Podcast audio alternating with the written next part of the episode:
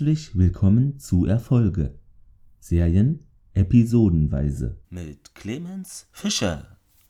Schön, dass ihr wieder reinhört. Vielleicht kennt ihr mich auch von meinem anderen Podcast Sternentor, den ich mit Thomas mache, wo es, wie man schon hört, um Star Trek geht. Nein, natürlich um Stargate. Zuerst äh, zum Feedback. Da kam eine kleine Meldung hinein über Twitter von 73falken44 Racing at 73falken44 Jetzt habe ich Lust auf Spaghetti. Ausrufezeichen. Also ich hoffe, du hast äh, deine Spaghetti zeitnah auch dann äh, erhalten von irgendjemanden oder dir vielleicht äh, bestellt, wer weiß. Grüße an dich. Es hat sich jetzt noch niemand gefunden oder ja, mich angeschrieben wegen Bed of Brothers. Äh, aber wie gesagt, wenn ihr Lust habt, macht es einfach, äh, wenn ihr hier in einer Folge oder mehreren äh, dabei sein wollt und mit mir die Serie so in dieser Form äh, ja, besprechen möchtet. Also schreibt mich da einfach an, wenn ihr da Lust drauf habt. Ich hatte im letzten, bei der letzten Aufzeichnung, also wo es ja um Korea um die erste Folge ging, auch dieses eine Video erwähnt mit diesem Panzer, wo das erklärt wird mit dem Chassis, Chassis? Ich habe es dann doch nicht beigefügt in die Shownotes, weil es da nicht so gut passt. Ich werde es dann hoffentlich, wenn ich dran denke, in die Folge dann packen, wo auch diese Panzerschlacht dann da stattfindet und das macht da einfach, ja, mehr Sinn. Genau, das ist auf diesem YouTube-Kanal Backhoofs, falls ich das so richtig ausspreche, ist ein deutscher Kanal, der sich so um Militär, historische, ja, Dinge dreht und auch Serien und Filme da unter die Lupe nimmt und in dem Bereich analysiert. Ja, die heutige Folge Day of Days. Day of Days, also der Tag der Tage und im Deutschen hieß es, ja, oder heißt es auch immer noch der erste Tag, genau Folge 2 von Bed of Brothers. Regie heute äh, Richard Longcrane. Ich hoffe, das spreche ich ungefähr richtig aus. Unter anderem hat er die Filme gemacht Der Missionar oder Richard 3 oder der dritte. Geschrieben von John Orloff wird uns später noch eine Episode bescheren und zwar Why We Fight. Ja, unter anderem hat er geschrieben Die Legende der Wächter, Anonymous oder die Serie Master of the Air. Originalerstausstrahlung hier der 9.9.2001 und dann zu uns rüber aus den USA kam diese Folge am 25.03.2005. Also eine ordentliche Zeitverzögerung. Normal ist ja ein, zwei Jahre. Nun denn, die Zusammenfassung, also im letzten Teil wurde es angeteasert oder es war auch klar, dass es so kommt. Ähm, wir haben jetzt D-Day. Viele Flieger da mit, also inkludiert den äh, Fallschirmjägern überqueren den Ärmelkanal, um eben, ja, ihre Soldaten da, die Amerikaner an die Normandie zu bringen. Natürlich nicht nur die Amerikaner, aber die anderen kommen dann ja meist äh, per Schiff ja, die Deutschen leisten starken Widerstand gerade im Flakbereich, also die Flugabwehr, sodass zahlreiche Flugzeuge auch abstürzen. Viele Soldaten der Alliierten kommen dabei natürlich ums Leben. Die sind ja auch sehr gefüllt, die Flugzeuge, und werden auch über die Normandie verstreut. Die Überlebenden bei seiner Landung in einem Feld äh, hat Lieutenant Winters äh, seine Waffe und so Vorräte und auch sein Funkgerät verloren. Tut sich da mit dem John Hull Hall äh, zusammen, einem Sergeant, den er da auf äh, treiben kann, beziehungsweise der da auch landet. Ja, zusammen suchen sie die, die Easy Company. Im Laufe der Nacht versammeln sie sich, äh, beziehungsweise immer mehr Soldaten und gemeinsam überfallen sie dann einen kleinen deutschen Versorgungstrupp, einen Konvoi, der mit Pferden unterwegs ist. Und in der nächsten Stadt äh, begegnen sie dann Lieutenant Buck genannt Compton von der Easy und der Winters wird darüber ja informiert, dass der eigentliche Befehlshaber der Easy Company, Meehan, wohl den Einsatz nicht überlebt hat, beziehungsweise als vermisst gilt. Ich glaube, zu Beginn sieht man auch, wie sein Flugzeug getroffen wird und zerbricht oder abstürzt. Genau, und natürlich übernimmt er dann als Stellvertreter nun erst einmal auch die Easy Company. Und sein erster Befehl lautet, eine deutsche Artilleriegeschützstellung in der Nähe der Stadt Brecourt auszuheben und die beschießt dann nämlich die Strände, behagt da praktisch die alliierte Landung. Ja, also es wird zum ersten Mal richtig ernst für die 506. Fallschirmjäger dort, das Regiment und auch die Easy Company, die ja dazu zählt.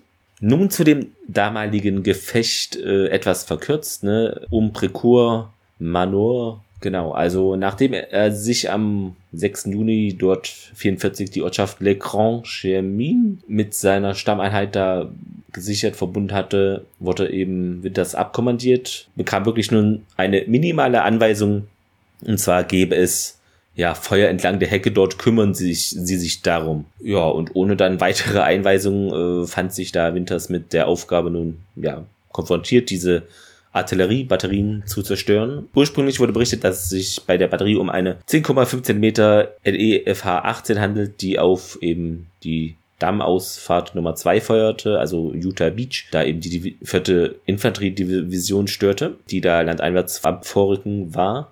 Mehrere andere Einheiten waren am frühen Morgen auch auf diese deutsche Stellung gestoßen, aber konnten da von den deutschen Soldaten zurückgedrängt werden. Winters unternahm gegen 8.30 Uhr eine Erkundung nach also mit seinem Trupp aus zwölf Mann und äh, hat also auch von seiner Kompanie und anderen zusammengetrommelt, ohne Kenntnis der Lage dort, der Geschützstellung südlich von Le Grand Chemin. Ja, über die andere Seite der Hecke hat er auch keine Infos gehabt, also war schon etwas riskant. Wenn ich das so richtig verstehe, er griff dann eben diese Präkur Manor da diese Stellung an, also das waren so Schützengräben und eben diese Artillerie Batterien, vier Stück, drei Meilen südwestlich von Utah Beach äh, und nördlich des Dorfes Saint-Mer-du-Mont lag das und dort entdeckte er die Batterie Nummer 6 des 90. Artillerieregimentes. Genau, es waren vier Haubitzen 105 Millimeter, also 10,5 Zentimeter, ähm, die durch die Gräben da verbunden waren und eben von einer Kompanie dort verteidigt wurden. Ursprünglich war es wohl so, dass also diese normale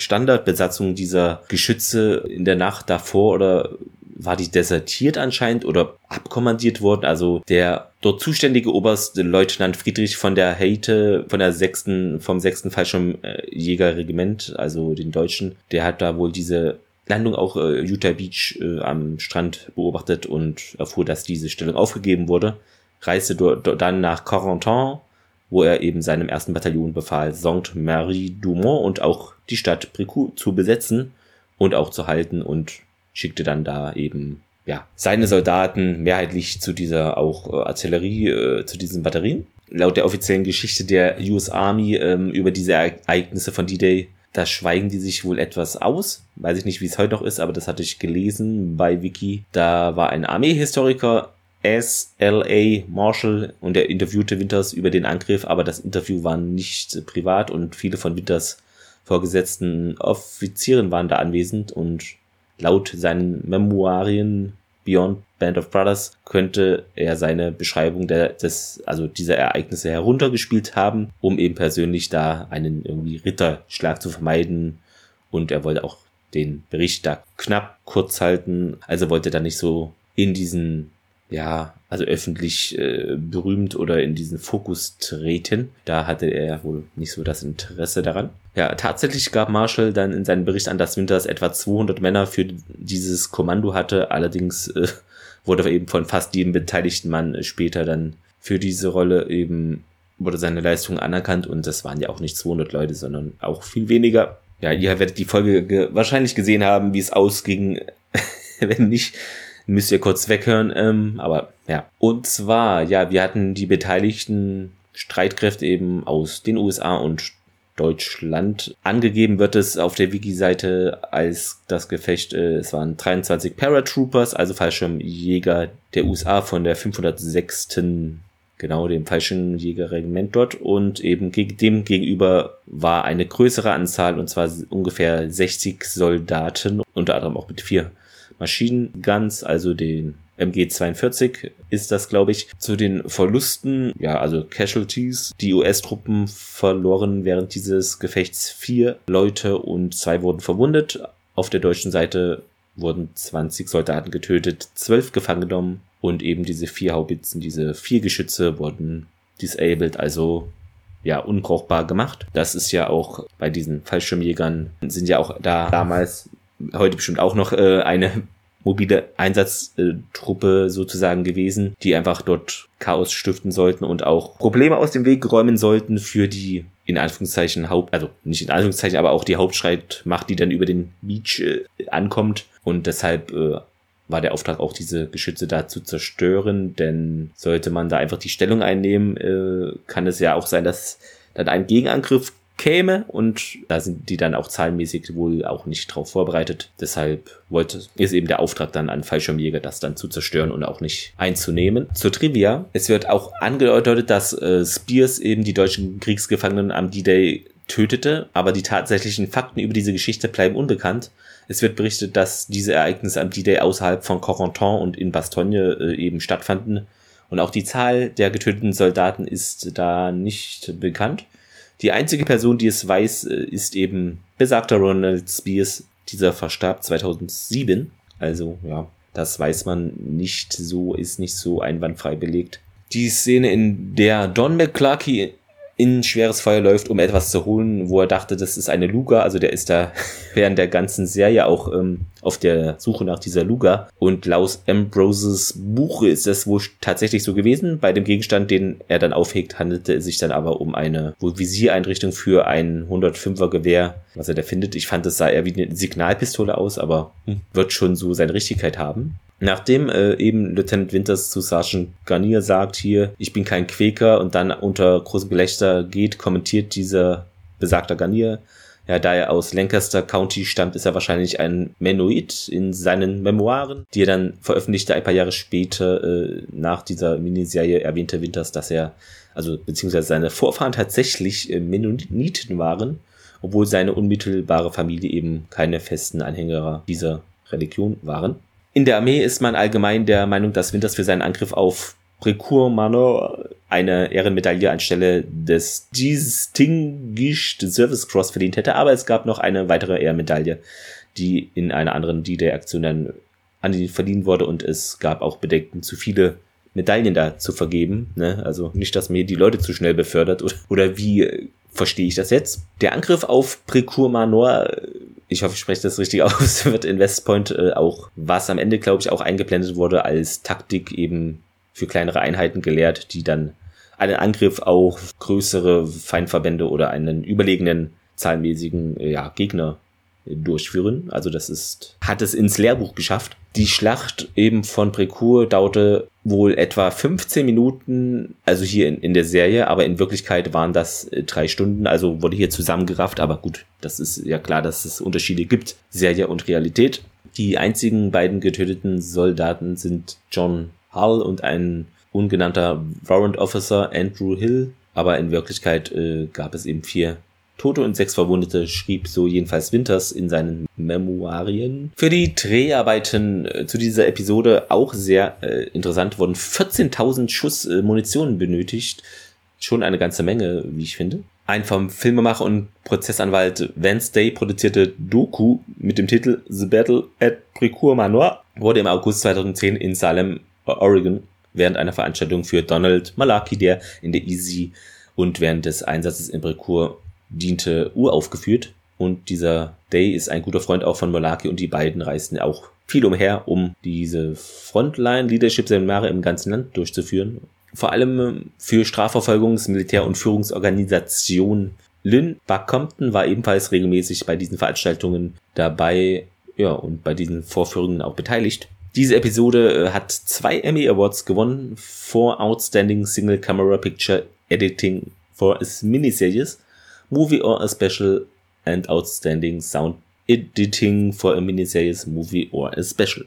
Es gibt wohl auch, ähm, habe ich gefunden, eine, ich glaube, es nennt man Tabletop, so Spielreihe. Ich bin da jetzt nicht so bewandert auf diesem Gebiet. Da gibt es wohl auch genau diese Schlacht, diesen Kampf, äh, dieses Battle. Und zwar nennt sich das Battleground Precourt Manor 1944 Scenario. Und da gibt's auch noch weitere andere Schlachten. Ist in den Show Notes, könnt euch da gerne den Link äh, mal anschauen, wenn euch das interessiert. Der Angriff, die Taktik in Deutsch, genau, also diesen Angriff, da gibt es nochmal eine auseinander, auch mit Grafiken genommenen englischen Link. Da hat jemand das analysiert aus der Serie, auch immer die Standorte der Einheiten. Und das gibt es nochmal als deutschen Link. Beides finde ich sehr schön aufgearbeitet. Auch in den Shownotes könnt ihr euch das dann anschauen. Ja, nun zu den Fehlern. Vor dem Angriff in der Nähe von Precourt Manor studierte das Personal eine lokale Karte auf dem Collins Road, äh, konnte man da lesen. Tatsächlich war die Straße aber auch erst äh, nach der Landung später umbenannt worden, um dort einem gefallenen Soldaten dann zu ehren. Also eigentlich hätte da kein Schild so äh, gestanden oder da wäre ein anderer ja, Straßenname drauf gewesen. In Minute 40, nachdem das Geschütz erbeutet wurde, zielt Winters mit seinem Gewehr, aber der Verschluss seiner M1 ist zurückgeschlossen. Äh, also bedeutet, es ist eigentlich kein Magazin eingelegt ne? und daher hätte er da gar nicht schießen können.